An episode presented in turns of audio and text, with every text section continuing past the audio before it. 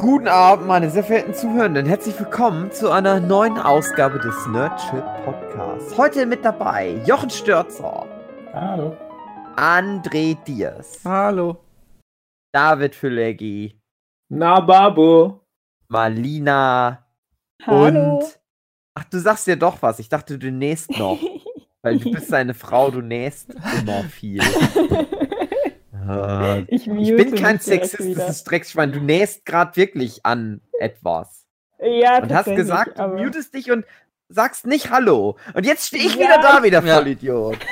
Ja. Toll. Verdient, Hubi, Wenn alle Hallo sagen, muss ich ja auch Hallo sagen. Also, ich mute mich ah. jetzt wieder. Viel Spaß. Und, ja. Und Philipp ist auch da. Philipp Petzold. Hallo, Philipp. Hallo. Hallo. Ich vergesse dich diesmal ich nicht. Ich hatte schon kurz Angst, du vergisst den wirklich diesmal wieder. Mhm. Philipp ist auch mein Freund. Macht das nicht. Aus der Nummer kommt sie nicht mehr raus.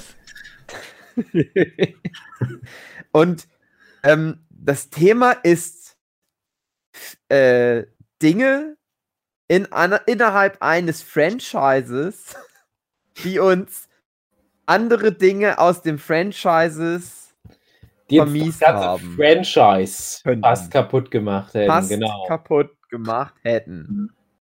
Mhm. Ja, der Film für, für, den, für den Titel, für, für, das, für, für die Titel und die Thumbnails finden wir da noch ein. Ja, ich überlege schon, ich überlege da echt schon seit einem halben Jahr, wie man das dann nennen würde. Deswegen haben da wir wahrscheinlich die Folge bisher auch noch nicht aufgenommen. Es ist, äh, ja, hm. ist zum Glück eine reguläre Folge, nicht eine Abschneigerfolge, weil bei den Abschneigerfolgen, da musste es immer auf diese Schnapsetikette drauf, der Titel. Das, hm. das zügelt ein. Schriftart verkleinern? Normalen... Äh, Schriftgröße meine ich, nicht Art. Ja, scheiß drauf. Äh, aber bei den normalen Folgen, da ist echt, also da kann man ja zur Not so einen Romanes-Titel machen, scheiß drauf. Sachen ja, aus dem also Franchise, gesagt, die so scheiße sind, so dass sie fast das ganze Franchise für uns kaputt gemacht hätten. So heißt die Folge. Punkt. Und dieses so heißt die Folge kommt hinten nämlich auch noch mit dran. Hm. Und das Punkt auch. Ja. Und auch, und das, was wir gerade als noch. Dialog ja. So, jetzt haben wir mal. So, okay. ähm, ich habe jetzt das Thema endlich mal durchbringen können, äh, weil ich vor, es ist schon länger als ein halbes Jahr her, merke ich gerade, weil ich da einen Comic gelesen hatte, der genau das bei mir fast verursacht hätte. Und ich will jetzt noch nicht sofort sagen, um was für einen Comics geht. Ich will nur ganz kurz sagen, ich habe jetzt als Vorbereitung, etwa eine halbe Minute bevor die Folge startete, habe ich genau das versucht mal zu googeln, um was es mir jetzt geht. Und ich muss aber sagen, es geht um Franchises insgesamt und es kann um alle möglichen Ableger innerhalb von so einem Franchise gehen. Es kann auch sein, man mag das Franchise vor allem wegen der Filme und es gibt aber noch ein Videospiel und das Videospiel, das überschattet das ganze restliche Franchise dann. Bei mir ist es jetzt, wie gesagt, ein Kinofilm, den ich sehr mag. Und dann habe ich da einen Comic aber dazu gelesen, hm, der halt auch ja, irgendwie in Canon ist. Deswegen ist halt das Problem da. Und die Liste, die ich gefunden habe jetzt auf Anhieb, das ist eine Looper-Liste. Die nennt sich Terrible Secrets that Almost Ruined the Franchise. Und ich bin die Liste durchgegangen, typische Looper-Liste, und ich sage alles falsch. Die mhm. komplette Liste ist für den Arsch. Die haben hier solche Sachen wie Cast 2. Ganz ehrlich, Cast 2 ist ein cooler Film.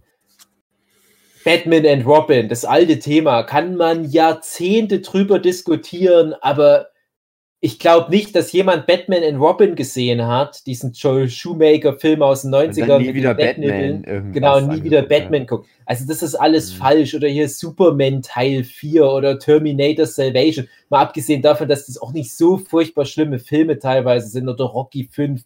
So what? Das ist doch Quatsch. Aber ich erzähle jetzt mal, was es speziell bei mir war.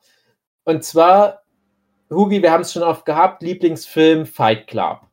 Der hält mhm. sich jetzt auch schon seit 20 Jahren mindestens als mein Lieblingsfilm. Äh, langsam bezweifle ich auch, dass der nochmal abgelöst wird, weil je älter man wird, desto verbohrer wird man ja auch. Und solange keine neuen Fifty Shades of Grey Filme kommen, sehe ich da auch echt keinen Bedarf für einen neuen Lieblingsfilm. Und alles schön und gut. Den Fight Club kann ich immer wieder angucken. Ich spare mir das jetzt mittlerweile ein bisschen mehr auf, gucken nicht mehr jedes Jahr, sondern vielleicht nur noch alle vier Jahre und finde aber immer wieder Sachen, die mir gut gefallen. Und dann hattest du mal, Hugi, ein bisschen was über den Autor erzählt. Diesen, äh, sag den Namen. Chuck Palahniuk. Palahniuk, ja, ich, ich kann ihn nicht aussprechen, deswegen wollte ich das lieber euch übergeben. Genau, und, und du hast mir auch ein bisschen was mal über das Fight Club Buch erzählt. Ich habe da auch mal ein bisschen was recherchiert. Ich glaube, Jochen, du hattest, hattest du nicht auch mal ein bisschen was bei einem Workshop davon erzählt? Ich weiß nicht mehr genau. Ich habe auf jeden Fall auch das Buch gelesen, ja. Genau. Mhm. Und ich habe das Buch bis heute nicht gelesen, aber auch ein bisschen aus dem Grund, dass ich mir den Film gar nicht da irgendwie, in Anführungsstrichen, kaputt machen will. Weil für mich ist der Film so perfekt für das, was ich mag. Wo der Film ist auch besser als das als Buch. Mhm. Genau, das ist nämlich auch so das, was ich dann immer wieder höre, dass ich mir denke, okay, ich könnte es jetzt machen, wie zum Beispiel Jochen das viel macht, zum Beispiel beim, beim Damen Gambit dann noch das Buch lesen und dann halt so ein bisschen vergleichen. Ja, mhm. Habe ich jetzt zum Beispiel auch bei 13 Reasons Why gemacht, hat, hat mir der Jochen dann auch das Buch ausgeliehen. Das ist okay, ne? aber für mich ist auch das 13 Reasons Why, die Serie überhaupt nicht wichtig gewesen. So als Vorbereitung für den Podcast fand ich es okay. Und Fight Club ist aber so, da habe ich eher Angst davor gehabt. So, dann kam aber der Fight Club Comic raus, der auch noch heißt Fight Club 2. Und der Comic hatte so ein bisschen verschleiert, was das jetzt eigentlich ist. Ist das jetzt die Fortsetzung von dem Buch oder ist das mhm. die Fortsetzung von dem Film? Und so viel kann ich schon verraten. Das ist so ein Meta-Ding und es ist beides. Und der Comic spielt auch damit. Und der Comic ist auch geschrieben von dem Jack Palahniuk. Oder wie auch immer. So, der Comic fängt auch echt okay an. Ich weiß gar nicht mehr, wann das mal rauskam. Ich habe mal das, das erste Kapitel des Comics schon vor hm, gelesen. Sechs, sieben Jahre her, keine Ahnung. Und dachte damals, da kam auch damals erst die ersten Hefte raus bei Namis. Ich dachte, ach, das fängt echt gut an. Also das, das, es fühlt sich nicht so hundertprozentig an, als würde das versuchen, den Film fortzusetzen, aber es widerspricht auch nicht dem Film. Und es ging auch in so eine Richtung, dass da so eine berühmte jüngere Fight Club Fan-Theorie aufgegriffen wird. Und jetzt viel Fight Club zu spoilern, aber in der Fan-Theorie geht es darum, dass eine weitere der Hauptfiguren eingebildet ist, nur. Mehr sage ich dazu nicht. Mhm. So, nun greift der Comic das nicht so direkt auf, aber so, dass die Fan-Theorie weiter Bestand haben kann. So, ich lese den ersten Band, als der dann irgendwann mal in Deutschland rauskommt. Es gibt in Deutschland zwei Bände. Und es gibt noch so, was Hugi auch hat, so ein Massivband, wo alle Kapitel gleich drin sind. Mhm. Der erste Band ist echt okay. Du kannst den so runterlesen und du findest nicht wirklich viel Schlimmes daran, und aber auch okay viel Gutes. So, und dann kommt der zweite Band, und das ist nur noch der totale Meta-Masturbations- Ego-Trip von diesem Chuck Palahniuk. Nicht nur, dass der selber ständig vorkommt in dem Comic, gegen Ende ist das wirklich so wie, hey, ich bin der geile Autor von dem Ding, die letzten Seiten gehören mir. Mhm. Und das ist so anstrengend. Und diese ganze Mythologie, die vor allem halt der Film für mich aufgebaut hat, die wird halt so komplett für so ein paar beschissene Metagags geopfert. Das geht völlig off the rails. Das ist dann auf einmal so ein, ja, so ein riesiges Weltverschwörungsding und während der Film ja auch so eine Gesellschaftssatire primär ist und ja doch irgendwo ganz intim, so dieses Zusammenspiel von Edward Norton und Brad Pitt und deren jeweiligen Charakteren halt in den Vordergrund stellt, driftet das Buch, die Fortsetzung immer mehr ab in so ein, naja, ich weiß auch nicht was es ist, es ist ganz schlimm, es ist alles ganz schlimm. Wenn ich jetzt so drüber nachdenke, fallen mir ganz viele Subplots wieder ein. Weil ich denke, das kann nicht, das kann doch nicht ernsthaft offiziell so gedruckt worden sein. Aber das muss halt das gewesen sein und das, das betonte auch in dem Buch selbst, was der Chuck Palahniuk sich rauszieht aus dem Riesenerfolg des Films. Sodass der halt sagt, Ah, okay, den Roman haben ja nicht ganz so viele gelesen. Den Film kennen die meisten. Na, ich gebe den beiden mal was, aber irgendwie gebe ich am Ende auch niemandem was. Die sollen hier nur schön angucken, was ich für, für geile Comic-Meta-Referenzen habe. Und das wirkt so richtig wie so ein Shun Goku-Comic. Also nochmal für die Hörenden, die da nicht so in der Materie drinstecken. Wenn ich sowas sage wie äh, Shun Goku-Comic, dann meine ich äh, schlechter Meta-Humor, der sehr selbstreferenziell ist und das Ziel verfehlt. Und das ist, glaube ich, was, wo jeder Comiczeichner, jede Comiczeichnerin mal durch muss, wenn man versucht, schlau und meta und witzig zu sein dass man thematisiert, hey, das ist doch nur ein Comic, hahaha. Mhm. Und wenn man dann aber irgendwann mal ein guter Autor ist, lässt man das zunehmend. Weil man merkt, wenn das immer die Ausrede für alles ist, ist ja nur ein Comic und wir können mit dem Medium Comic spielen, dann vergisst man irgendwann auch mal eine vernünftige Geschichte zu schreiben. Und dieser Fight Club 2 kommt leider nie darüber hinaus der Film macht das ja auch. Der macht ja auch diese Meta-Gags, dass das ein Film ist, dass da so Pimmel reingeschnitten sind, dass sich die Hauptcharaktere ans Publikum richten. Sowas wie, hey, hier, ihr im Publikum, ihr müsst euch eure, eure äh, Sitzlehnen jetzt hochstellen, weil das jetzt gleich krass wird. Ja?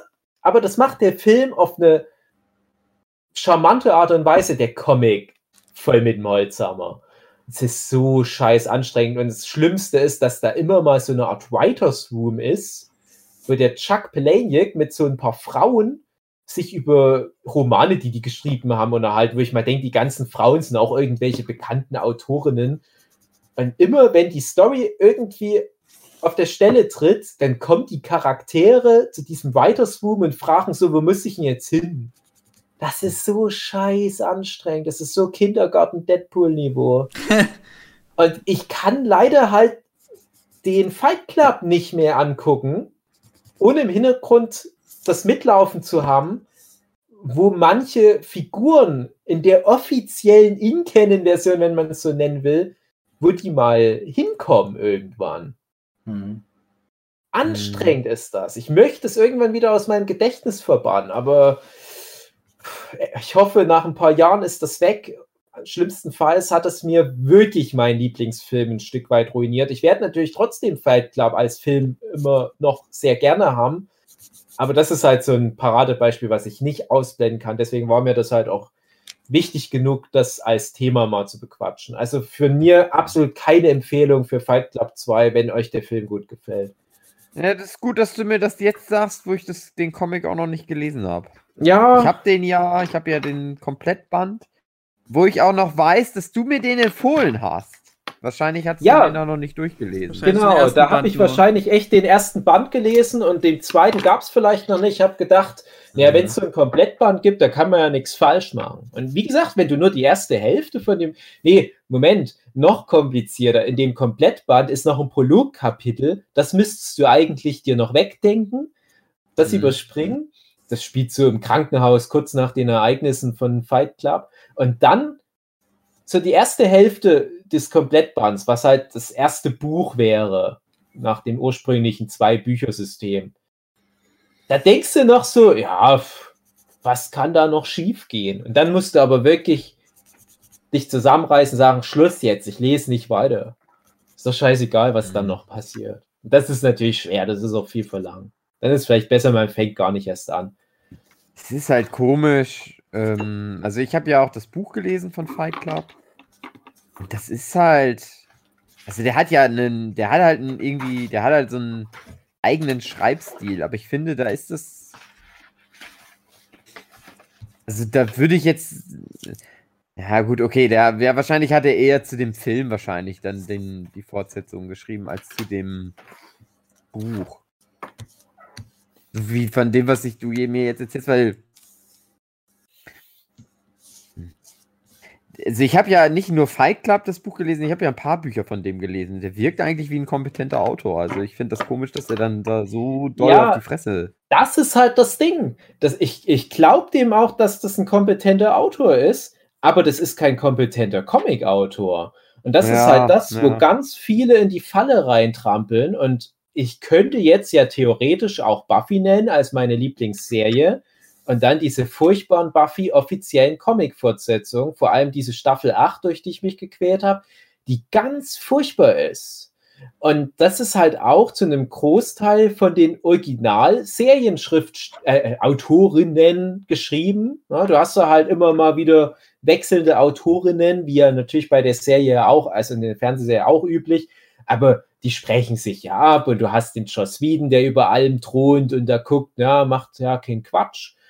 Und das ist ja alles gegeben. Du hast den Joss Whedon, der die Supervision hat, der, der auch manchmal eine Folge selber mitschreibt. Dann hast du halt so seine Spezies, die Jane Espenson zum Beispiel. Aber irgendwie verkorksen die das komplett, wo ich mir halt nur vorstellen kann, dass die keine Comic-Erfahrung haben. Und ich weiß, dass Joss Whedon hat noch zwei, drei Comic-Sachen gemacht, was jetzt aber vielleicht auch nicht die beste Referenz ist, um einen Buffy-Comic zu schreiben. Also von Joss Whedon gibt es zum Beispiel witzigerweise diese X-Men-Comics, wo das erste Mal Sword drin vorkommt. Also man kann vielleicht sagen, dass das Sword, was wir in WandaVision jetzt oft besprochen hatten in dem Podcast, ist ein bisschen auch eine Joss Whedon-Erfindung. Naja, das sind kompetente X-Men-Comics. Aber mit X-Men-Comic-Erfahrung dann halt zu Buffy rüber zu gehen, äh, genau das passiert halt auch. Das ist alles zu groß, zu spektakulär, aber auch irgendwie nicht das, was ich von einem guten Comic erwarte. Wäre gleich meine Anschlussfrage. Liegt es am Medium und an den Erwartungen, die an das Medium gestellt werden, dass dann die Autoren denken, das ist nun mal ein anderer Schnack und wenn du sagst, es ist alles größer und so, ja dass dann einfach die, die Möglichkeiten anders gegeben sind und man dann zu sehr auf die Kacke haut und ja, genau. Restriktion nicht mehr da ist. Was genau. natürlich Lukas zum Beispiel mit der Urtrilogie hatte, die ja riesengroß angelegt war, aber dadurch, dass er nur begrenzte Mittel hatte, ist es halt so geworden, wie es wurde. Alle haben es geliebt, aber hätte er seine Ursprungsversion durchgesetzt oder durchsetzen können, wer weiß, ob das dann so angekommen wäre. Also das ist halt genau das Ding. Also ich, es ist halt genau das, was du jetzt schon angesprochen hast. Bei den Buffy-Comics ist es zu groß. Und ich habe dann beim Lesen das Gefühl, oh, hatten die das schon bei der Serie sich gewünscht, zu groß teilweise zu werden, aber konnten es nicht mit ihrem kleinen Budget. Und dann reicht es halt nur mal für so eine große Schlange am Ende von Staffel 3. Mhm. Und dann denkst du dir, ja, aber ein Glück, dass es nicht gereicht hat. So mussten die sich auf gute Dialoge konzentrieren, auf gutes Character Development. Und dann hast du in dem Comic ja unendliche Möglichkeiten, weil das ist ja bis heute noch der große Pluspunkt vom Medium Comic. Das ist das eine Medium. Die Budgetfrage ist nicht so kann, hoch. Ja.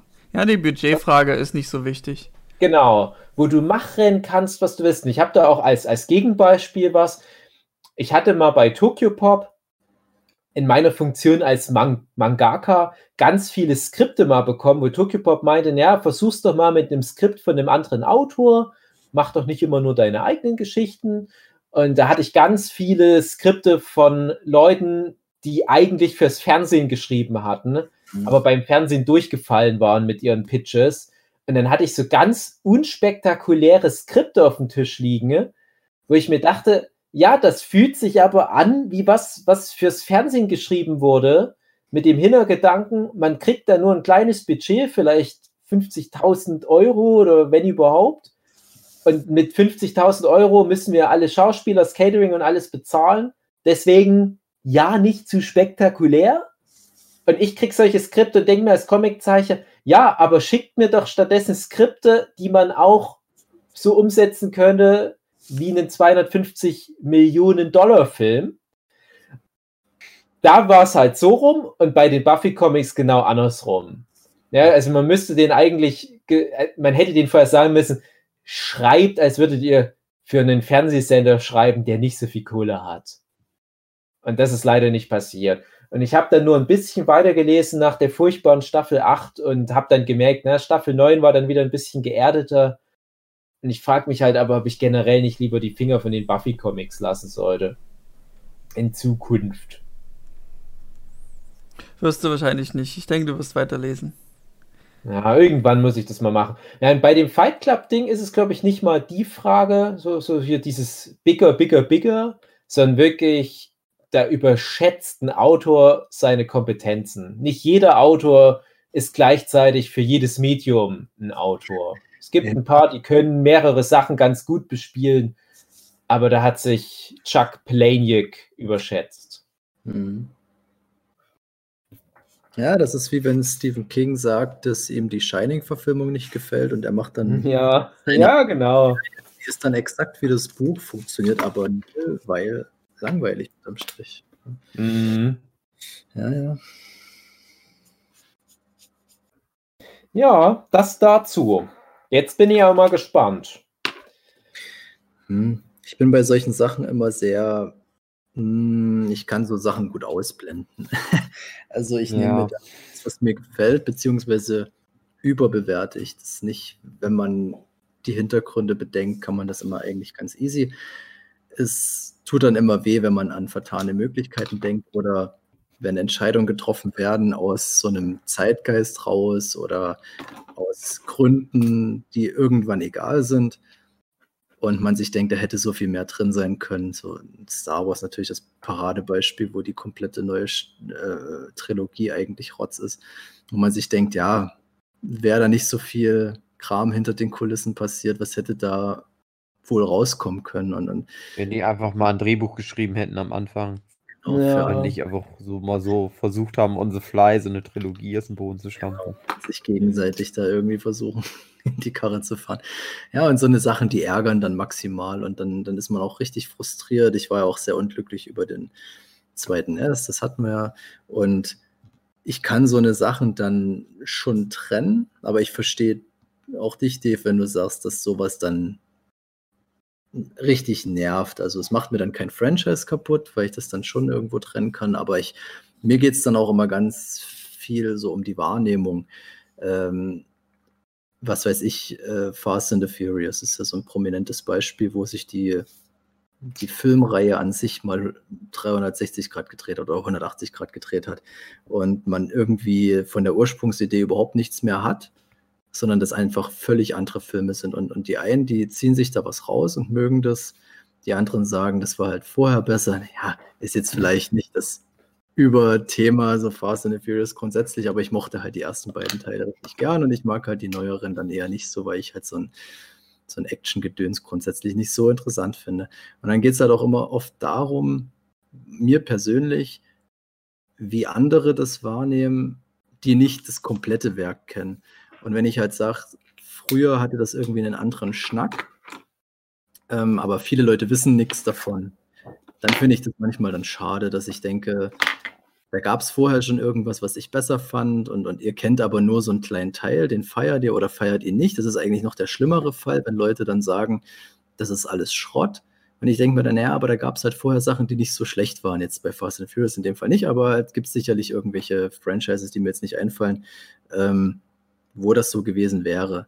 Und sowas finde ich dann schade, wenn, wenn jemand nicht die, das allgemeine Werk betrachtet, sondern nur einen kleinen Teil sieht und daraufhin eine Entscheidung oder eine Bewertung trifft, wo ich aber sage, da gehört eigentlich noch mehr dazu. Na, ich glaube, das ist ja aktuell viel bei den ganzen neuen Star Trek-Sachen. Ja, ich kenne genau. Leute, die kennen nur die neuen Star Trek-Serien. Die haben mit Ich. Discovery angefangen. Ja. Ja. und, und da werden jetzt wahrscheinlich viele Trekkies oder Trecker die Hände über den Kopf zusammenschlagen. Hm, Ist halt dann die Frage, ob die das dann schlecht finden und deswegen halt niemals den alten Sachen eine Chance geben oder ob die es gut finden. Dann wäre es ja eigentlich gerade gut für Leute, die das Franchise mögen, als zur Werbung.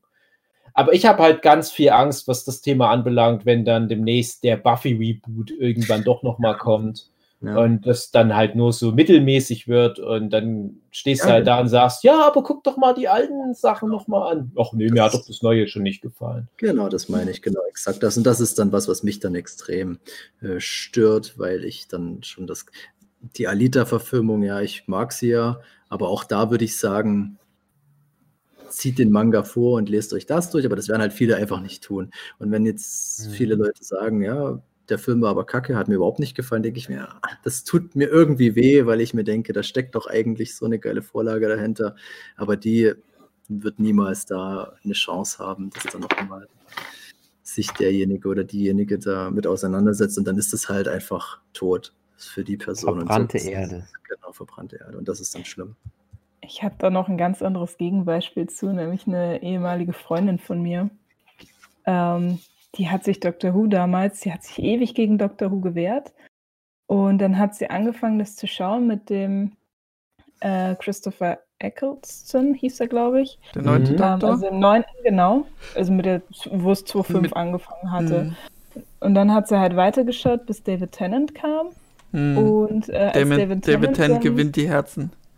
Naja, ähm, also Eccleston ist tatsächlich einer meiner Lieblingsdoktoren, aber ähm, die hat tatsächlich nur ähm, bis Tennant dann eben abgelöst wurde, ähm, geschaut und danach hat sie gesagt, nö, ich schaue die Serie nicht mehr weiter, das ist für mich jetzt, der ist jetzt tot.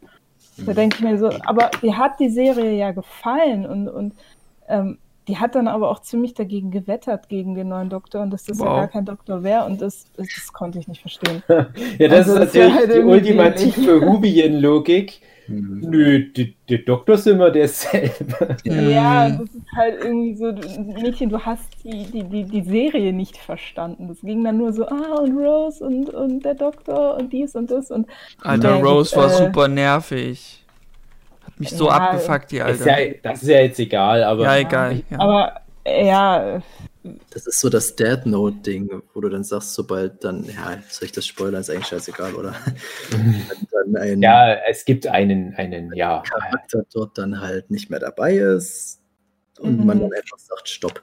Wo ich aber denke, ja, natürlich, es wird danach nicht wirklich besser, aber ich will doch das Werk als Ganzes bewerten können. Mhm. Und bis zu einem gewissen Umfang kann man das ja dann durchaus das machen. Also so ein Manga mit so ein paar Büchern, die dann noch so kommen, das kriegt man schon hin.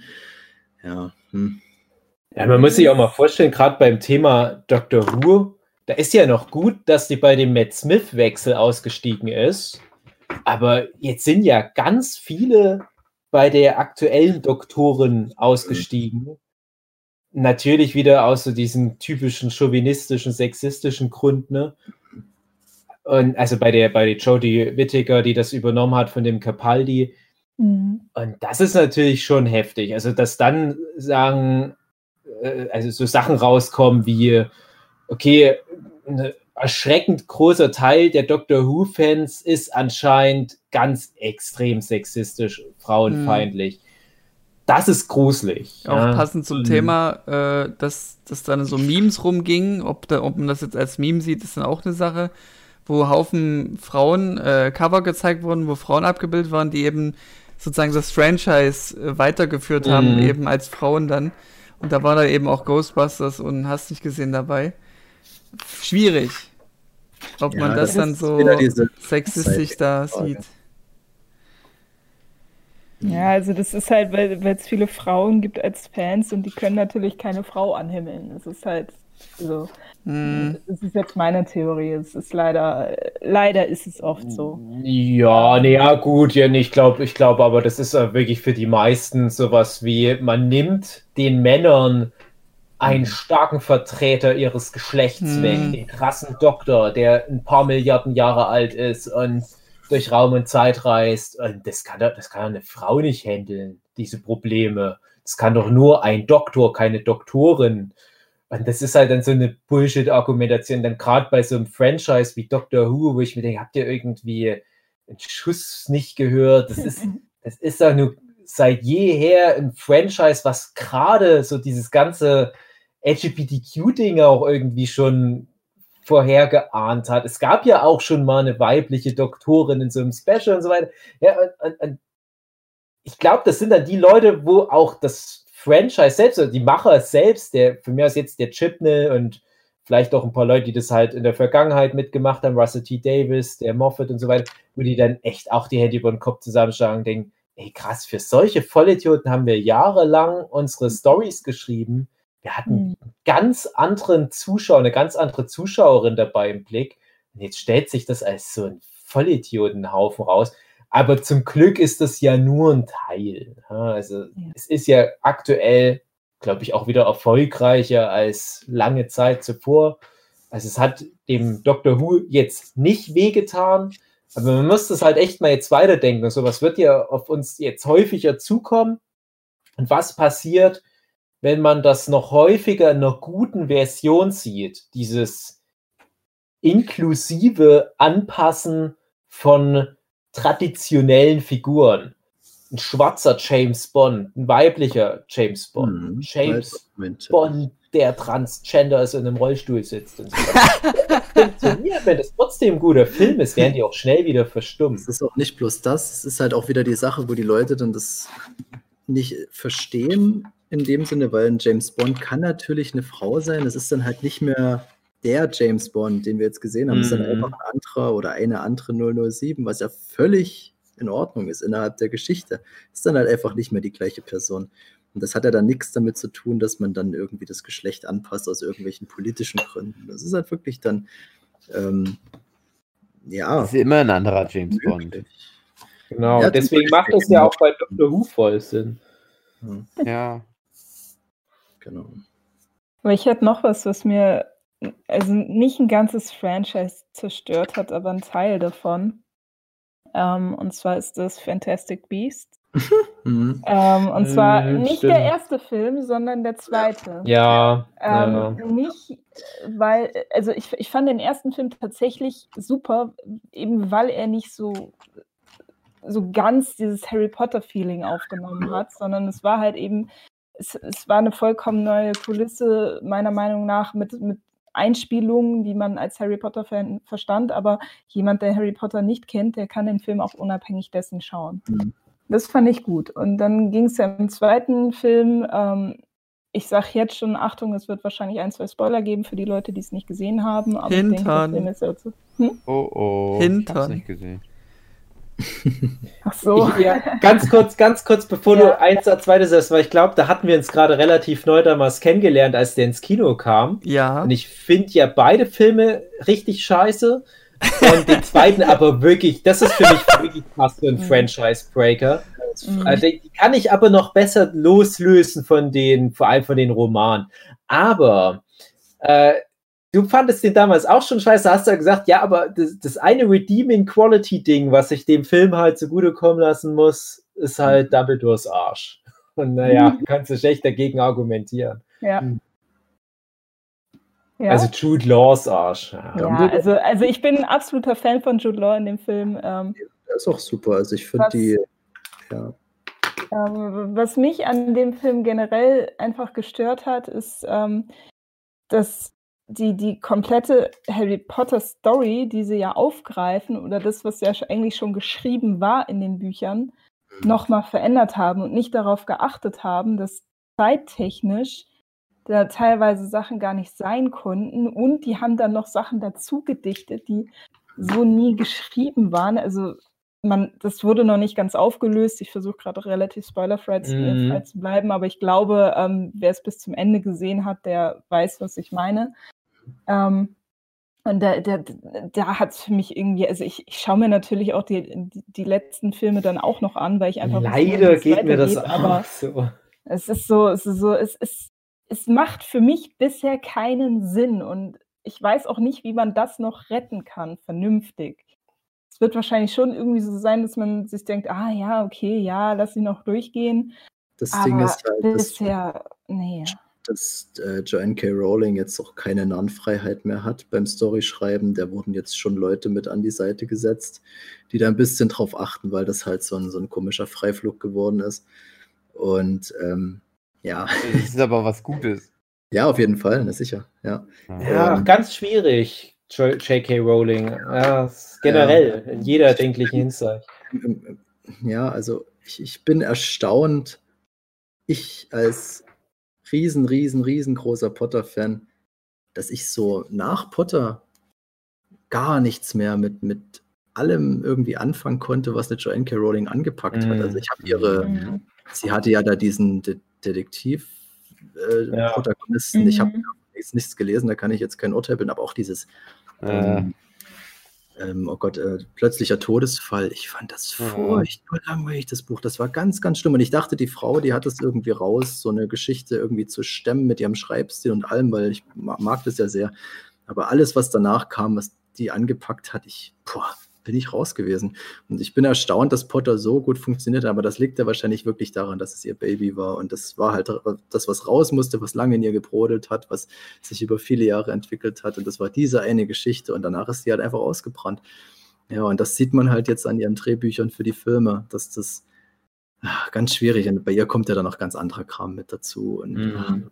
ja, Ja, das ist Aber, wirklich- aber gerade auch, also Harry Potter wäre jetzt wahrscheinlich so ein, so ein ganz großes Fass, wenn wir da jetzt rangehen würden, weil ich glaube, das ist für ganz viele jetzt so das Ding, wo die dran denken, wenn die den langen Titel unserer Folge lesen. Weil du halt einmal natürlich die nahezu perfekte Buchreihe hast, dann hast du ja schon Filme, die vielen Leuten an der einen oder anderen Stelle so ein bisschen sauer aufstoßen könnten. Ja. Aber das ist kein Franchise-Break. Also die Filme sind okay. Aber die Fantastic Beasts-Filme, die ja in Canon sind, was man nicht vergessen Mhm. darf, die machen halt so viel Quatsch. Also Mhm. die gehen in so komische Richtungen. Weil Für mich war das halt immer noch so ein Ding, ich konnte sagen, ja, die Kinofilme, die werden nach Teil 3 immer komischer, driften immer mehr ab zuweilen. Ich kann die gucken, ich kann mich damit noch auch irgendwie beschäftigen, finde es unterhaltsam, aber ich möchte, dass manche von den Sachen nicht echt sind. Naja, aber dann kann ich halt zurück zu meinen Romanen, kann das wieder ganz gut ausklammern, dass die Filme existieren, weil die Filme auch sehr deutlich machen, dass die in einem parallelen Universum spielen. Aber diese scheiß äh, Newt Scamander-Filme, da muss ich ja davon ausgehen, dass die J.K. Rowling im Hinterkopf hat, das ist dasselbe Universum wie die Bücher. Und dann denke ich mir, ah nein, ja, aber dann machen die ja auch ihre Laserschussduelle wirklich in dem Potter-Universum, was ja so schön gelöst wird, so subtil mit den Anführungsstrichen Kämpfen in den Büchern. Und dann kommen die Filme und es ist mehr wie so Laserwaffen sich gegenseitig abschießen. Das ist ja nicht in Canon, ne? aber nee, doch jetzt schon durch die fantastischen Beasts. So, das ist das eine Ding. Denkst du, okay, dann versuche ich trotzdem noch die Filme alle auszublenden. Dann kommt aber auch noch ein achtes Buch. Ach, stimmt, daran habe ich ja gar nicht mehr. Das ist das Mhm. Ding. Und da habe ich mich auch sehr schwer getan, das wieder rauszubekommen. Also, was ich vorhin Mhm. über Fight Club erzählt habe, das habe ich zum Glück hinbekommen mit diesem Cursed Child. Also, ich weiß gar nicht, ob wir das ausführlich mal in dieser Ja. einen Potter-Folge bequatscht hatten, wo Marlina ja auch mit dabei war. Was für ein furchtbares Buch für das Franchise das ist. Du kannst das Buch als Guilty Pleasure für sich lesen, wenn doch nur irgendwo ein Vermerk wäre, das ist nur Quatsch, nicht Ja. ernst nehmen. Aber es wird ja schon Canon sein, aber auch da, und da wollte ich nämlich noch drauf hinaus, hat J.K. Rowling ja auch gute Leute sogar rangeholt oder vorgesetzt bekommen, die ihr da beim Umsetzen geholfen haben. Sie Und hat das nicht geschrieben. Bitte? Das waren, das, sie hat das nicht geschrieben, das waren andere. Ja, genau, das meine ich ja. Also Hm. sie, sie hatte halt diese Story Supervision, aber diese Nick Thorne oder wie er heißt, ich weiß gerade gar nicht mehr genau. Ja, genau. Und, und den kenne ich halt aus ganz vielen verschiedenen Kontexten. Er hat schon richtig viele gute Dinge gemacht und auch bevor ich das Cursed Child gelesen hatte, dachte ich, ah ja, der Typ, guter Mhm. Mann, der macht nur gutes Zeug. Ah, das ist aber eine Katastrophe, so für das Franchise.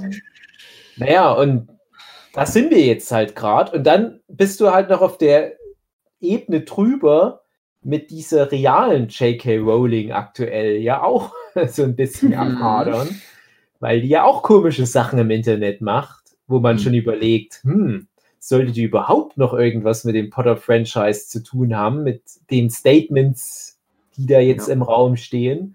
Mhm. Tja, das ist ganz schwieriges Führte Franchise. so weit, dass jetzt das Entwicklerstudio des neuen Potter-Spiels, was da kommt, dieses Open-Worldige Spiel, was da, ich weiß nicht, Legends oder wie das heißt, dass das komplette Studio sich eigentlich von ihr distanziert hat, schon mal im Voraus. Also auch irgendwie Bände spricht, wenn du ein Potter-Spiel machst, aber dich erstmal von der Autorin distanzieren musst und ihren Aussagen. Ja, der neue George Lucas halt. So, dieses Franchise, das wird demnächst ganz hoch gehandelt. Auf Aber irgendwie Lucas versuchen- Ja, nee, ich, so meine ich das. Ich meine so was, was den Stand in dem jeweiligen Franchise anbelangt. Ja.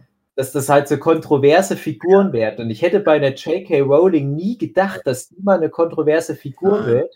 Ja, die hätte halt aber die Fresse halten sollen. Ich habe das, ich habe immer so die Frau geliebt und abgöttisch. Also guckt euch die Doku an, als sie das Potter-Buch fertig schreibt, als sie da ein Jahr Mhm. von diesen Journalisten begleitet wird. Das ist so eine herzige Doku. Die Frau ist mir so, so ans Herz gewachsen. Und dann hat sich das so gedreht. Das ist unverständlich. Unverständlich. Ja.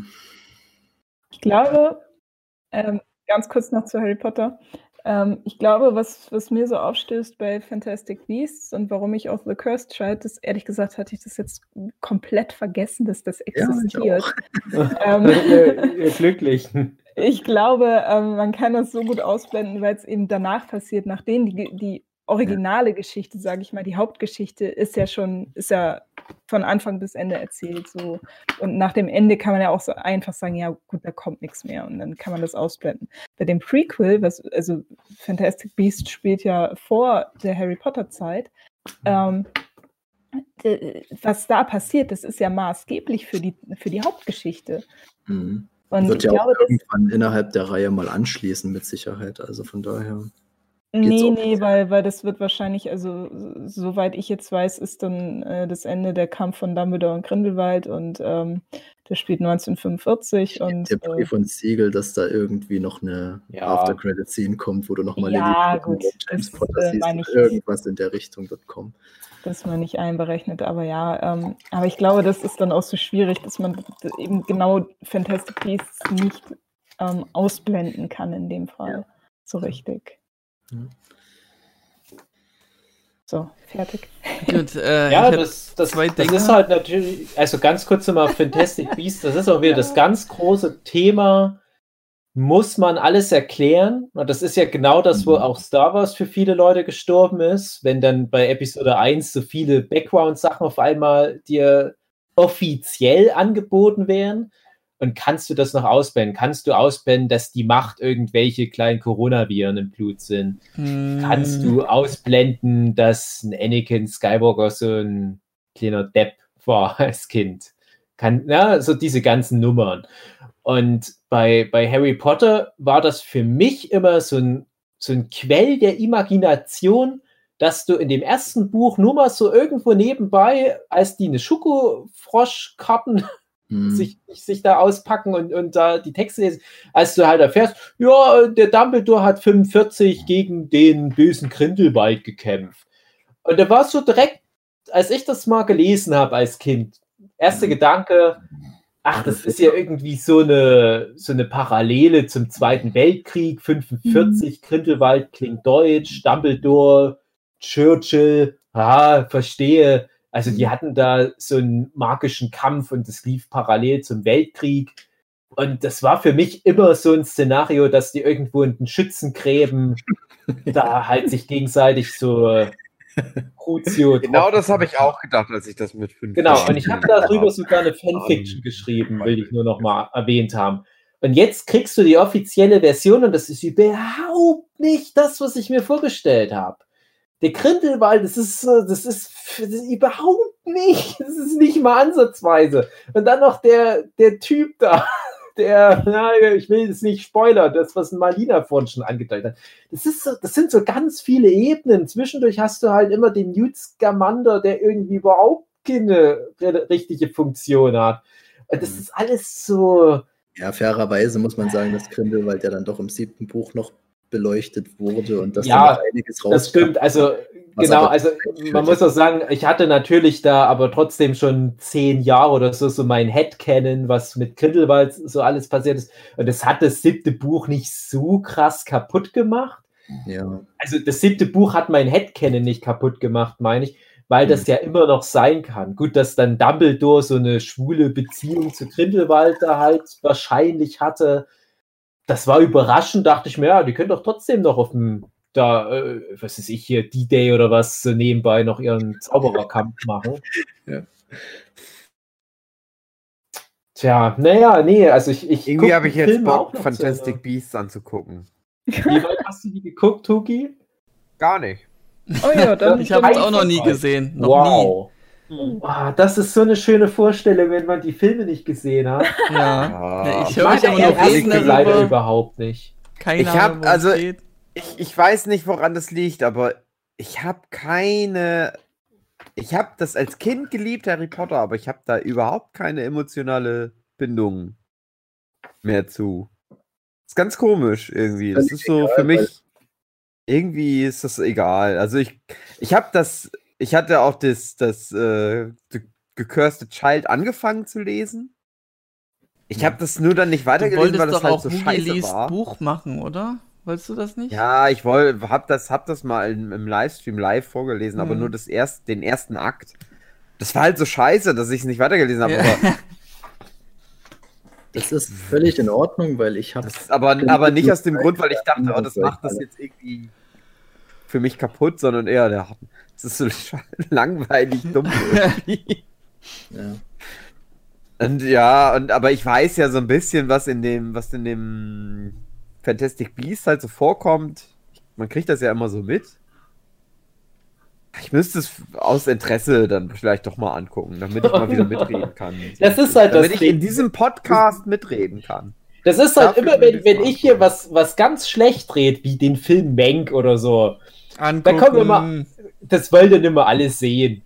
Und das, man kann es halt dann nicht rückgängig machen, Hugi. Ja. Aber wenn du sagst, du hast halt nicht mehr so diesen Bezug zum Harry Potter Franchise, dann mach's. Dann ist es halt wirklich so ein richtig dummer Film. Vor allem der Fantastic Beasts 2. Das ist so ein dummer Scheißfilm, leider. Also, es war für Ding mich ist- echt der schlimmste Film, den ich Ja. damals in dem Jahr gesehen habe. Das hat einiges zu sagen. Also, ich habe ein bisschen ein Problem in letzter Zeit. Ich gucke mir lieber schlechte. Also ich hatte in letzter Zeit oft das Gefühl, einen schlechten Film zu gucken und habe mehr Spaß Ja. damit und mehr Unterhaltung Ja. als ein gut, bei einem guten Film irgendwie. Ich Guckst weiß auch nicht, was viel, bei mir du guckst ist. viel Best of the Worst. ja. Ja, nee, weiß ich nicht, aber das sind ja richtig Scheißfilme, aber. Ja. Nee, ich wollte irgendwas sagen. Ach so, ja, bei mir ist das Ding, ich habe ja, weil wir ja mal den großen Harry Potter Podcast eigentlich mal machen wollten, Wir haben doch an. hatte ich Ja, ja, mal angefangen, vier, die Bücher nochmal an zu, lesen. Was? Es gibt doch schon einige Folgen von, vom Nerdship Ja, aber es Podcast. gibt noch keine richtige Harry Potter Oh. Podcast-Folge, weil Hä? wir immer gesagt Ja, haben, wir doch, wollen die Bücher drei noch mal oder lesen. Ja, drei oder vier. Ja, aber wir haben immer gesagt, wir wollen die beschissenen Kackbücher nochmal lesen und dann nochmal eine richtige Folge machen, hab was ich wir immer noch nie gemacht alle- haben. Ich habe alle Und ich Bücher habe angefangen und habe die ersten beiden Bücher nämlich mal gelesen und habe dann gesagt, nö, die sind aber nicht so gut. Ich weiß aber und noch, wie wir seitdem ist für damals mich bei, Harry Potter irgendwie tot. Was soll ich halt sagen? Harry Ja. Potter ist nicht so geil. Sorry. Oh, Jetzt oh. ist es raus.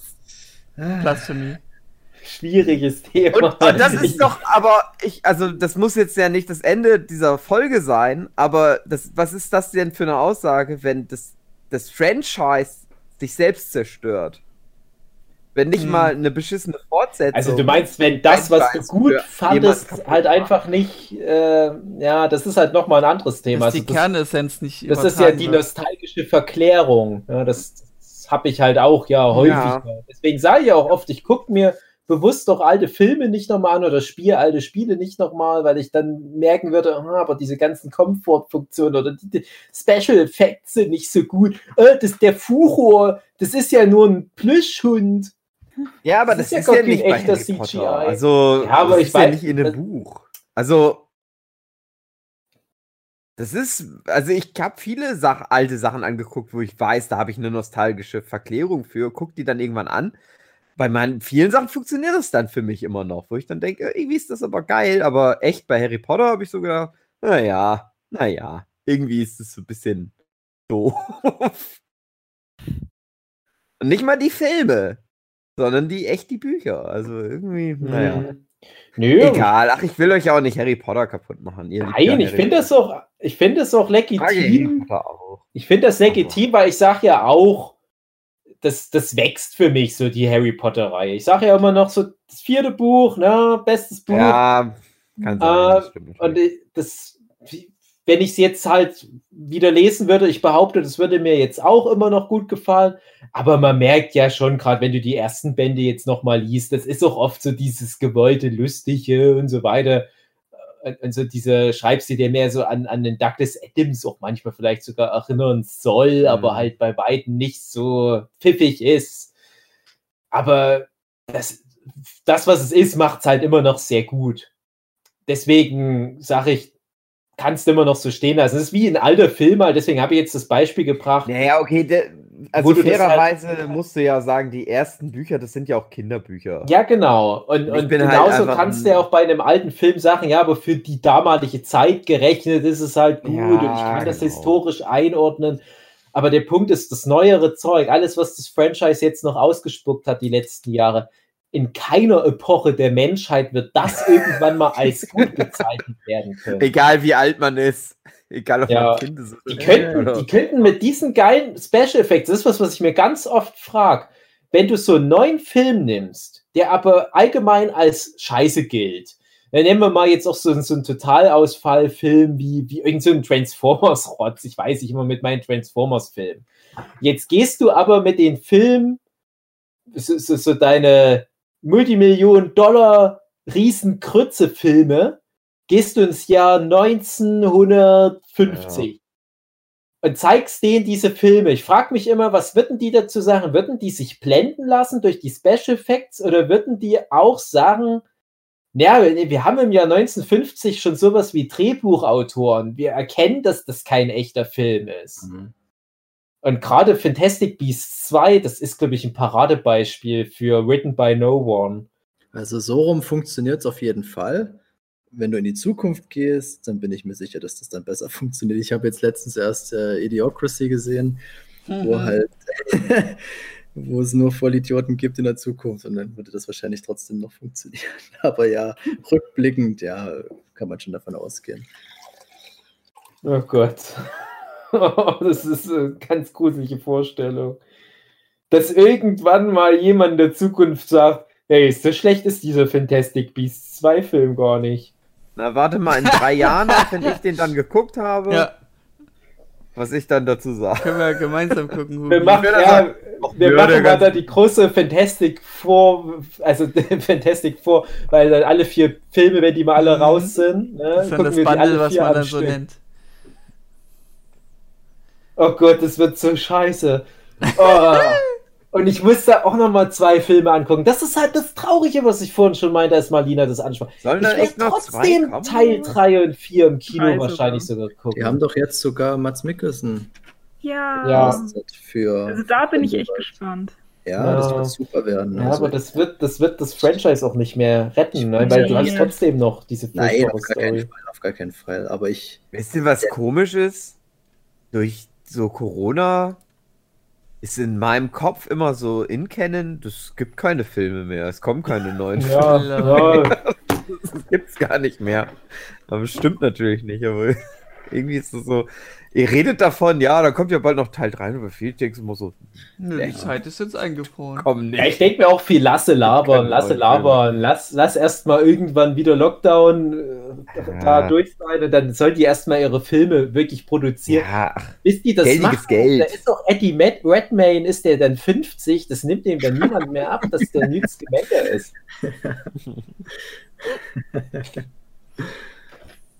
Ach, so schade, Eddie Redmayne, Mann.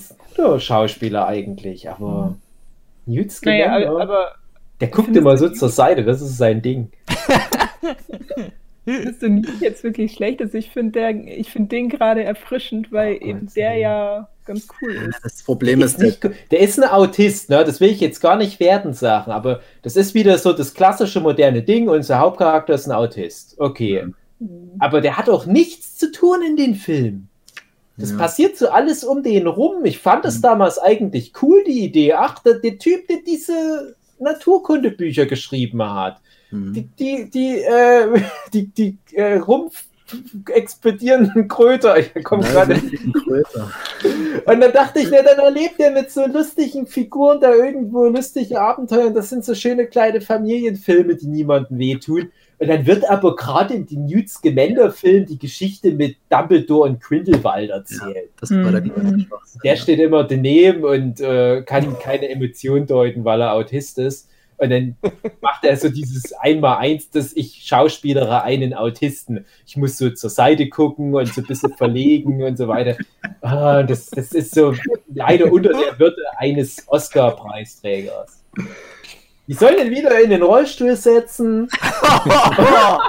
Nein, so meine ich das nicht. Wow. Aber halt wirklich was zu. Nein. Äh, neulich auch bei dem Trial of the Chicago Seven. Das ist ja auch wieder so eine historische Rolle, die er da gespielt hat. Da hat er ja einige Danish Girl und so weiter. Das ist ein Hammer-Schauspieler. Und dann denke ich immer, das ist ja immer wie so eine, so eine äh, Adelung für so ein Fantasy-Franchise. Auch wenn du dann hörst, ah, gucke mal hier, Robert Redford im Marvel Cinematic Universe, Anthony Hopkins, Dame Judy Dench spielt in Artemis Fowl, muss ich gucken. Und dann sind das teilweise so furchtbar gelangweilte Performances, wo du denkst, ach echt, ach na, da braucht aber auch keine Oscar-Preisträger. Ja, die brauchen halt mal ein bisschen Geld mal wieder, mussten die mal Ja. wieder verdienen. Ja, ja, ach, Eddie Redmayne, nee, also das, nee, ich kann das nachvollziehen, dass das halt, dass, dass, dass viele den halt gut finden da. Ähm, ich will das gar nicht schlecht reden auf dem Level, aber der hat mir da in keiner Form was gegeben in dem Film. Ja, muss ich leider auch sagen. Ach Gott, Huki, ohne Scheiß. Ich sag jetzt, guck die dir an. Guck dir vor allem den zweiten Teil. Den gibt's bestimmt, den gibt's bestimmt irgendwo gratis zu, zu einem halben Schalen Bier dazu bei den Iniman. Ich würde halt. ja, ich würde halt echt gern, also ich würde die halt gucken und dann einfach mal mit dir bequatschen. Einfach alles. Weiß ich auch müssen wir nicht. das mal. alle von Ja, wir gucken das bei einem Workshop. Ja. Einfach mal dann so. Ne? Ey, wir, naja, äh, es gibt dann manchmal so Kultfilme wie Rocky Horror Picture Show, die nicht wirklich gut sind, die aber alle mögen oder Troll 2 und so weiter. Und das müsste eigentlich dieses Fantastic Beasts und bla bla bla Teil 2 müsste das werden. Und dann machen wir immer so richtig als, als Tradition zu unseren Workshops, wenn es die irgendwann mal gibt, wenn Eddie Redmayne 50 ist. Äh, da machen wir als Tradition so, wir verkleiden uns und machen typische Harry Potter Snacks und Mhm. Ja, so, so reden den ganzen Tag wie Vollidioten. Wir gucken immer so zur Seite weg und können uns der Emotion nicht deuten. Und dann gucken wir den Scheiß an und haben aber eine gute Zeit. Nicht wie das die, die J.K. Rowling sich gedacht hat, dass sich alle danach miserabel fühlen, sondern wir sagen, nee, jetzt erst recht. Wir machen daraus eine Party, J.K. Rowling. Du machst uns unser Franchise nicht kaputt. Ich muss euch unter vier Augen mal von der Potter Party erzählen, auf der ich mal war. Das war ein Ereignis. Ach, das klingt Ich kann mir jetzt Ja. schon Ja. sehr viele Ja. Stereotype vorstellen. Ganz Ja, ehrlich, ganz so? ehrlich, Philipp, du kannst es auch uns hier im Podcast unter vier Ja. Augen erzählen. Also, wenn ich mal raten dürfte, Philipp, ähm, sehr viele Running Gags, die immer wieder durchgelutscht worden sind. Ganz viel Ganz- Cosplay. Wenn Ja, Running Gags viel gelutscht, Penises es, es sind. ist viel Und, gelutscht äh, worden, aber und nicht viel, viel ja. Fanfiction-Scheiß und ähm, ich Ja, würde noch tippen. raus.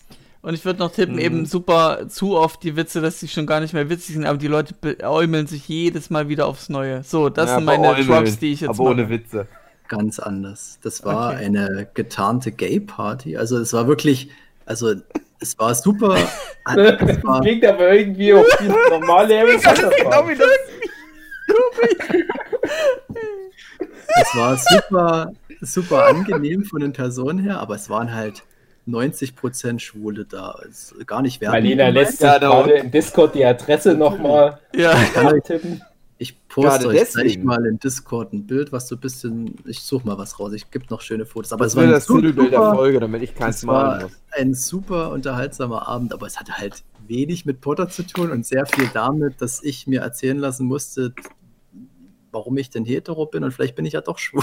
ja eben, du Also musst es es ja nur probieren. Ja, haben. probier's doch mal aus. Eben. ja, also es war Darum geht's doch in Harry Potter. ein Das ist Erlebnis. doch die Aussage. Du weißt auch nicht, ob Zyankali dir tut gut. Du musst es mal probiert haben. Genau. Du musst dir halt mal so einen Zauberstab in Hintern stecken. Ja. Und ich war damals vielleicht noch ein bisschen zu schüchtern. Ich glaube, heutzutage würde ich da ganz anders da auftreten. Ja. ja. Apropos Ja. D. nee, ja, weiß ich nicht. Nee, ich wollte gerade sagen, apropos D, aber das stimmt ja gar nicht. ja, das ist jetzt Wie gemein. Nee, ist jetzt nicht im Podcast. Erzähle ich euch gleich, erzähle ich euch nach der Okay. Aufnahme. Ich habe ja schon vorhin im Abschnacker so viel Privates erzählt. Mhm. Das hebe ich mir dafür in, in nochmal in fünf Jahren auf. Dann erzähle ich das Okay. auch nochmal im Podcast, was ich euch gleich nochmal privat erzähle. Du warst fertig, Philipp, ne? Ich bin fertig. Ja, Okay. ja, ja. Schön, schön. Ich habe überlegt, was ich droppen könnte, weil ich war jetzt null vorbereitet auf das Thema. Ähm, und es ist eigentlich was, was wir schon mal behandelt hatten. Deswegen ist es eher so eine eine Beinote, sage ich mal, eine Fußnote. Ähm, und zwar das Franchise Dragon Ball. Ach, Ist so schön gegen Baum gefahren durch Was Dragon ist Ball das, Super. Dragon Ball? Das ist so, Das ist das, wo die, wo die, das ist das, wo die kämpfen. Wo, wo die da so kämpfen und immer stärker Ah, werden. Mit Son, Son, Gu- Son Goku. Es ist ein Spin-off von How to Train, Train Your Dragon, wo die ich immer nur Close-Ups vom Schritt von Ja, Urozan machen. Darf ich noch mal kurz die Mad von damals zitieren? Da stand auf dem Cover äh, so ein Schrott, so ein Scheiß, so ein Goku. Lol. Wie schön. Ja, Ich kenne der- viele Leute, die an der legendären Matt-Ausgabe damals mit dran geschrieben haben. Man trefft die Akira manchmal Comic-Salon Erlangen und so weiter. Ja, Akira Toriyama. aber um das runterzubrechen, Ja, ähm, Dave hat ja eben gemeint schon was mit, mit nostalgischer Verklärtheit und wenn ich das jetzt nochmal gucken würde, dass ich vielleicht einen anderen Blick dafür habe. Ich persönlich finde es nicht, äh, wenn ich jetzt Dragon Ball Z gucken würde nochmal. Ähm, weil ich Da das habe so ich immer Emotionen noch. Ja, naja, ich, ich habe so das System gemacht, so diese, das Schema F, sage ich jetzt mal, dass man immer Mhm. stärker wird und äh, stufenweise stärker wird. Ähm, Und gewissermaßen die Figuren teilweise auch mehrdimensional sind. Ähm, und dass das dann so wirklich gegen die Wand gefahren wird bei Dragon Ball Super, dass nicht die Kernessenz verstanden wird, was Dragon Ball ausgemacht hat, dass eben diese Einschränkungen, von denen du sprachst, Dave, dass sie da einfach komplett fehlten, so wie ich kann jetzt mir alles erlauben, weil jetzt gibt es Mhm. gerade kein, äh, äh, beim Manga jetzt kein Ranking, wo ich mich jede Woche beweisen muss, dass ich auf Platz 1 lande. Ähm, und durch diese fehlenden Einschränkungen ist es dann eben so müllig geworden, ähm, dass dann auch so Sachen sind wie, ja, Son Goku wird jetzt vielleicht wieder etwas stärker, so, nö, er ist jetzt so super stark, dass das Universum fast zerfetzt und das sozusagen das Maximum vom Maximum ist und dann einfach nur alles, was danach Geil. kommt, sinnlos ist. Ja, Hugis, Hugis Kommentar ist Ja. symptomatisch für das. ja, geil. Das Universum zerreißt. Das ist nämlich nicht. Das ist nämlich Ja. nicht Akira Toriyama, für den Dragon Ball wahrscheinlich rückblickend eh bloß so ein wilder Fiebertraum ist. Das Hm. ist wirklich dieses. Das ist wirklich dieses. das ist das, was der in den Pausen gemacht hat, wenn er gerade keine Modellbausätze Wenn ich mir überlege, wie der gekotzt haben muss, wenn der immer die ganzen fertigen Seiten von seinem Moped runterräumen musste, wenn er mal wieder eine Runde fahren wollte. Und dann wusste er nicht mehr die Reihenfolge und hat gedacht, das ist scheißegal. Ich glaube, das sind hierbei ganz viel die Fan Hm. Fanreaktionen, woraufhin Dragon Ball Super überhaupt so geworden ist, wie es geworden ist. Ja. Das, das ist diese krasse. Naja, ist es überhaupt eine Fehlinterpretation? Ach Gott, ja, also ich finde, vieles ist dumm gelaufen, einfach, dass Son Goku immer dumm ist, anstatt auch mal kluge Momente zu haben. Dass Vegeta Was? so Schoßhündchenmäßig ist und dass die ganze Zeit nur ums Fressen geht erstmal. Also so Ja. wirklich übertrieben ums Fressen. Running Gags aufgegriffen. Ja, aber das ist so, och nee, das, nee, das ist echt nicht witzig. Wir machen nochmal, André, ich verspreche es dir, wir machen nochmal eine Dragon Ball Folge. Wir haben ja, Ja. schon zwei mindestens aufgenommen. Ja. Und dann aber mal nur über Dragon Ball Super. Ich habe da auch so super viel zu erzählen. Okay. Aha. das mal gemacht. Als Aber da wir bei müsste ich mich motivieren, das noch weiter Ja. zu gucken. Um mich Ja, dann noch mehr das- aufregen zu können. Wir können das gerne wieder Voll. machen. Dragon Ball geht halt immer, aber wir hatten schon eine Folge für die Zuhörer, gerade eine und Zuhörerinnen, eine wichtige Information. Als wir bei, bei, bei mir waren, da war ich so furchtbar besorgt. Ich habe die als recht spaßig in Erinnerung, aber wahrscheinlich wird es immer spaßig, wenn es um Dragon Ball Super geht. Ja. Auf alle Fälle. Also der Ja. Running Gag war immer irgendwas jemand auf die Mütze hauen.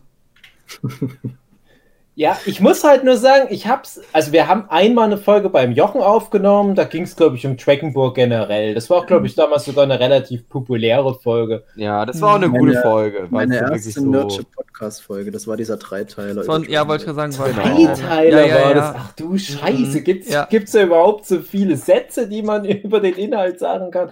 Naja, aber die. Folge beim Philipp, die war schon sehr viel pessimistischer, weiß ich. Ich Äh, muss sagen, mein Gesamteindruck von Dragon Ball ist seitdem wieder positiver. Mhm. Also ich, ich lese den Manga seit jeher, also den Dragon Ball Super Manga, Mhm. und man hat halt das Gefühl, so über die Zeit, äh, ja, liberalisiert sich das immer mehr von dem Akira Toriyama, was eher gut als schlecht ist. Also ich denke, es ist gerade schlecht gewesen, dass die am Anfang noch zu viel gesagt haben, hey Papa, gucken wir mal drüber.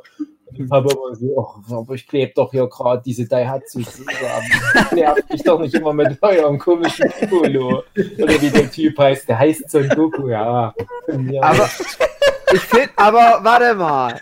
Ich finde, das musst du aber, Akira Toriyama, finde ich, das macht er besser als fucking J.K. Rowling, Hm. weil der will sich eigentlich raushalten. Ja. Weil der eigentlich sagt, ich habe Ja. halt keinen Bock mehr auf die Scheiße, lass mich Mhm. damit in Ruhe. Ja, und vor allem, raus. vor allem so vor Akira 20 Jahren Toriyama nicht gemacht auf hab. Twitter Namen für geschlechtsumgewandelte Frauen. Das ist ein riesen Akira Toriyama-Vorteil. Ja, auch das. Aber ich finde halt, ich, ja, ich, also keine Ahnung, ich weiß es auch nicht, aber ich finde irgendwie, also ich bin eh ein Freund, wenn du, ich plädiere ja sowieso dafür, macht neue Sachen. Reitet nicht so lange auf diesem alten Scheiß Ja, rum. es wird Also sehr ich viel brauch- rumgecatcht. auf Dragon Ball Kaugummi Super nicht. Dragon Ball. Ich habe nämlich auch Dragon Ball Super die erste Folge gesehen, habe gedacht, das ist scheiße, hab das nicht weitergeguckt. Habe aber auch immer irgendwie Bock, weil ihr immer nur davon erzählt, wie, wie dumm das ist. Da, deswegen das wieder mal anzugucken, so aus Trash-Faktor-Gründen. Aber ich weiß, das sind ja auch 90 Folgen oder so. Und Ist es mir sind schon wieder viel zu- zu 131 viel. Folgen. Ja. Gott. Also ich habe es Das bis ist- Ja, zur so- 64. so Folge Zwei geschafft. Filme mal angucken, das geht ja. Aber 131 Folgen von so einem Anime, wo ich nicht mal weiß, hat er überhaupt eine Übersetzung ins Englische oder ins Deutsche? Das ist mir schon wieder fast zu viel. Ja, ich es gibt nicht. den Aber- auf Deutsch. Ich glaub ja. schon. Nicht Ah. mehr mit den Originalsprechern zum großen. Oh, ich weiß. oh Gott, Äh, ich weiß auch nicht. Ist alles irgendwie schlecht. Also Teilweise Dragon Ball ist zum Beispiel was. schlechten deutschen Stimmen. Dragon Ball ist sowas, was ich im, japanischen Original eigentlich nicht anhören kann, weil eben so ein Goku und die ganzen Go Gohans und hast du gesehen, Goku, Goku, g- die ganzen sonst äh, von einer Sprecherin gesprochen wird und die ist mir zu schrill und zu die auch quietschig. Pikachu spricht, ne? Nee, Das ich glaube ja, glaub nicht. ich, Echt? Gleiche Nee, Sprecherin, ich glaub ja. nicht. Ja, ja. Echt? Ja, ja. Ja, doch. irgendwie sowas war das schon, ja. Nee. Doch, doch. Die, ich glaub, die Pikachu spricht, die so. spricht auch Nee, Bart das kann und die nicht. spricht auch Son Goku. Ja, ja, ohne Scheiß, André. ist doch irgendwie super so eine alt Nummer schon. gibt's da. Die ist doch schon richtig alt, ja. Aber ja, also die, die, die deutsche Version von Dragon Ball Super, bevor man es gar nicht guckt, die kann man gucken, aber man muss sich echt dran gewöhnen, was gerade Vegeta und Son Goku für Stimmen Ja. bekommen haben. Und die Ach so. tragen die Serie. Das ist halt die Vegeta Son Goku Beerus Show. Beerus, Ich guck- ich der- recherchiere mal fix. Beerus hat eine gute Stimme, kannst du nicht sagen. Das ist, ist so eine schöne, raue, dunkle, ist scheißegal, aber Son Goku ist Ja, das wirklich Problem ist, dass Tommy Morgenstern keinen Bock mehr hat auf Animes, äh, die zu synchronisieren. Der will echt nur noch echte Filme. Ja, ich machen. habe eine andere Geschichte gehört, aus erster Hand sogar. Mehr sage ich dazu nicht. Also aus Tommy Morgenstern Hand. Ja, okay, gut. ich bin ein Mensch, der in der Szene stattfindet, André. ich Oho, oho. Naja, also er, aber er will sich erstmal distanzieren, war das, was ich jetzt sagen wollte. So. Äh, naja, ich kenne eine andere Geschichte, aber naja.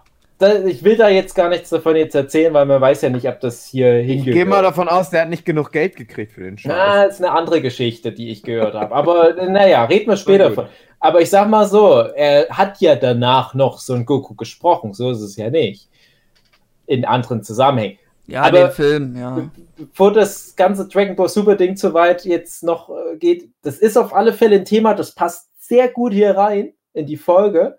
Aber ich finde echt, man kann da noch mal eine separate Folge aufnehmen, weil es da so viel zu erzählen gibt, weil das Franchise immer noch so viel ausspuckt, vielleicht mehr als je zuvor in der 40, fast 40-jährigen Geschichte des Franchises.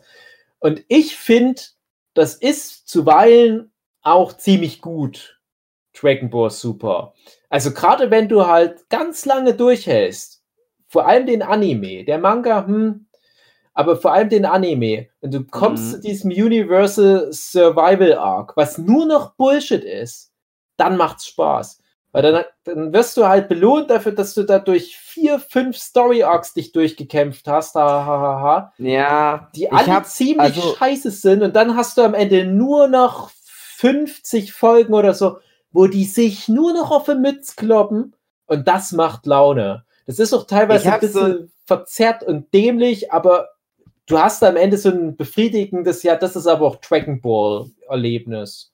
So, und da möchte ich mal was, da möchte ich, muss, also das ist vielleicht das groß, mein großes Problem, warum ich vielleicht das Dragon Ball Super doch nicht angucken sollte. Weil ich habe halt damals, als das ganz frisch rauskam, die allererste Folge geguckt von Dragon Ball Super, hab gedacht, was, irgendwie scheiße. Mhm. Hab dann nicht niemals was davon angeguckt und dann kam nämlich das Finale und hab die letzten zwei Folgen oder so angeguckt und hatte da so Gänsehaut-Momente. Hab gedacht, oh, geil. Weil genau das ist, was du halt sagst. So, ah ja, die hauen sich auf die Fresse und das ist so ein bisschen, ja, das ist natürlich dieses Dragon Ball-Ding, die sind stark und die hauen sich und so. Und ich habe halt schon gedacht, hä?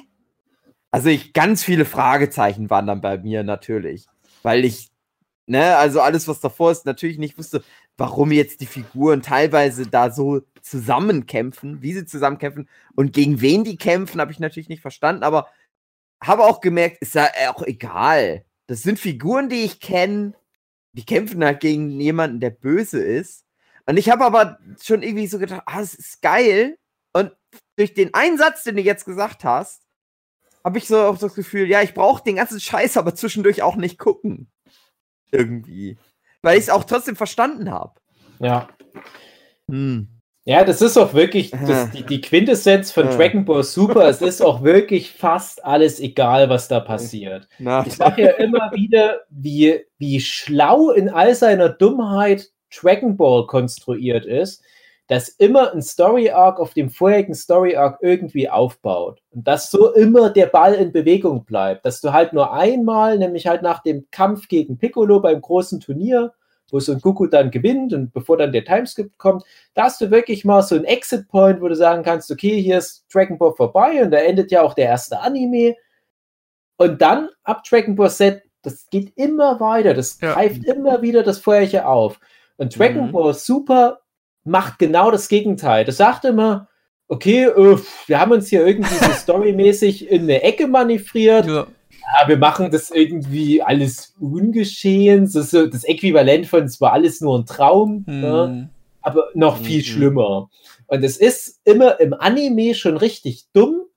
Und dann kam ja immer zeitversetzt die Version noch im Manga, wo ja der Toyotaro das einfach nochmal ein bisschen abgewandelt alles gezeichnet hat. Und im Manga ist es auch immer ganz schlecht gelöst, aber anders. So, Hauptsache, dass jetzt äh, der Canon irgendwie gar keinen Sinn mehr macht, weil du jetzt immer zwei Canon-Versionen hast bei Dragon Ball. Die Endresultate sind etwa gleich. Zum Beispiel dieses eine Paralleluniversum, das existiert dann nicht mehr. Oder dieser Bösewicht ist jetzt ein guter, ne? sowas in der Art. Aber der Weg dahin ist immer relativ egal. Das fängt manchmal sogar recht vielversprechend an, so ein Story Arc. Dann verhaspeln die sich so Lost-mäßig, bloß halt auf Grundschulniveau. Und dann passiert immer irgendwas Dummes. Also ohne Scheiß. Also das ist so scheiß dumm. Aber der letzte Arc, der versucht das gar nicht erst. Der versucht gar nicht eine Story da reinzubringen. Der sagt nur, äh, das sind jetzt hier so 80 Leute und die hauen sich hier für mit. Und das funktioniert. Und gerade dieses, was wir vorhin ja auch komödiantisch aufgegriffen haben, so dieses geil, das ist für die Leute. Aber das ist auch für mich. Es ist halt Ja. schade, dass da im Gegensatz zum alten Dragon Ball nicht irgendwie was Wichtiges noch passiert drumrum, dass da nicht wenigstens so Ansätze von der Story noch existieren. Das, klar, das ist halt so Zugeständnis, dass man es halt nicht mehr hinkriegt. Aber das, was du stattdessen kriegst, ganz ehrlich, das hat mir so viel Spaß gemacht. Das war auch gut animiert. Das greift Mhm. doch so hier und da ein bisschen wieder so die Dragon Ball Mythologie auf und äh, macht doch so neue Fässer auf. Mit diesem Multiversum hast du ja immer mal was bei Dragon Ball Super. Das finde ich auch echt ganz charmant gelöst unterm Strich. Du hast so ein bisschen Verarsche von so anderen Genres wie Super Sentai und Sailor Moon und so weiter. Und das, das, du hast da halt so viele Kämpfer, 80 Kämpfer und alle 80 Kämpfer bekommen ihr Screenlight. Und Das finde ich Mhm. schon sehr beeindruckend. Und dann hast du aber unter diesen 80 Kämpfern noch so etwa ein Dutzend dabei, wo du sagst, das wäre beim alten Dragon Ball so ein Oberbösewicht, der eine komplette, einen kompletten Story-Arc da geführt hätte. Und hier sind die alle auf einem Haufen. Und das ist irgendwie so ein absurdes Konzept. Und dafür, finde ich, musste aber auch Dragon Ball 35 Jahre lang erstmal wachsen, damit die sich so einen Scheiß erlauben durften. Ja. Das habe ich halt noch mitgenommen. Aber ganz ehrlich, ich brauche eigentlich überhaupt kein Dragon Ball mehr, wenn es mit einem Schnips von Thanos auf einmal weg wäre, das ganze neue Dragon Ball Zeug. Ich würde es ganz schnell vergessen. Aber so wie es halt aktuell ist, ich lese halt einmal im Monat mein neues Kapitel Dragon Ball Super, wenn dann mal wieder ein neuer Film rauskommt, gucke ich halt auch an, tut ja nicht so weh. Naja. Hm. Aber bisher hat auch Dragon Ball Super bis auf ein, zwei Kleinigkeiten und eine größere Sache noch nicht so viel von dem Original 42 Bände Manga kaputt gemacht. Eine große Sache nehme ich dem Ding richtig übel. Ich sag nur Trunks. André wird sofort wissen, was ich Mhm. meine, hoffe ich. Ja, ich Ansonsten. glaube, da ich, bin ich noch so mittendrin sozusagen, storytechnisch. Hm. Oh je. naja. Ja, ähm, Hugi, du hattest noch irgendwas? Oder hattest du schon? Nö, nö, ja, nö, nö, nö. Ähm, Nö, nö, ja. nö, Jochen- nö, nö, nö. Jochen hat schon angefangen zu schnarchen. Ich schiebe mal wieder rein, mal gucken, ob wir ihn hören. Nee, leider nicht, okay. Hä, was ist mit Jochen? Na, ich hatte Der Jochen in einen anderen Raum verschoben, weil er anfing zu schnarchen. Ähm, Oh. dann das äh, hört man auch auf der Aufnahme. Nicht schlecht, a- also Ja. wirklich nicht schlecht, André. Ja. Das Ja. ist gut, ist gut. Wie machst du das? Geht das? Können wir Ja, weil das? ich atme, Wir sind ja ich das. Können wir das andere Leute Ja, ihr aber- könnt das auch, ja. Das Anpacken ist und das. Schicksal, das uns allen blüht, wenn wir nicht spuren. Ja, schön. Na dann, Hugi. Und das ist der Vorteil, wenn wir so digital aufnehmen, zu wenn wir in einem echten, wenn wir in einem alle in einem Raum sind, dann müssen wir das einfach akzeptieren, dass Jochen schnarcht, Genau. geschlafen ist. Oder ich, was Ja, auch schon Stimmt, vorgekommen das kam auch schon vorher. Ich stelle mir gerade vor, wie Thanos nicht mit den Infinity Stones die Hälfte der Leute einfach wegschnipst und einfach im Discord da Die Leute rumschiebt. Schön. Jochen wird morgen früh aufwachen, schweißgebadet und wird so Oh ein. Franchise raushauen und sich Episode 1. Oh, puh. Sehr verehrte Zuhörende, das war eine überraschende Folge. Ich was, also, ja, weiß ich auch nicht. Interessant. Irgendwie war es doch jetzt die Harry Potter Folge, die alle immer hören wollten. Mhm. Genau. Aber auch die Dragon Ball Super Folge. Ähm, ja, bis, bis nächste Woche. Tschüss. Tschüss. Tschüss.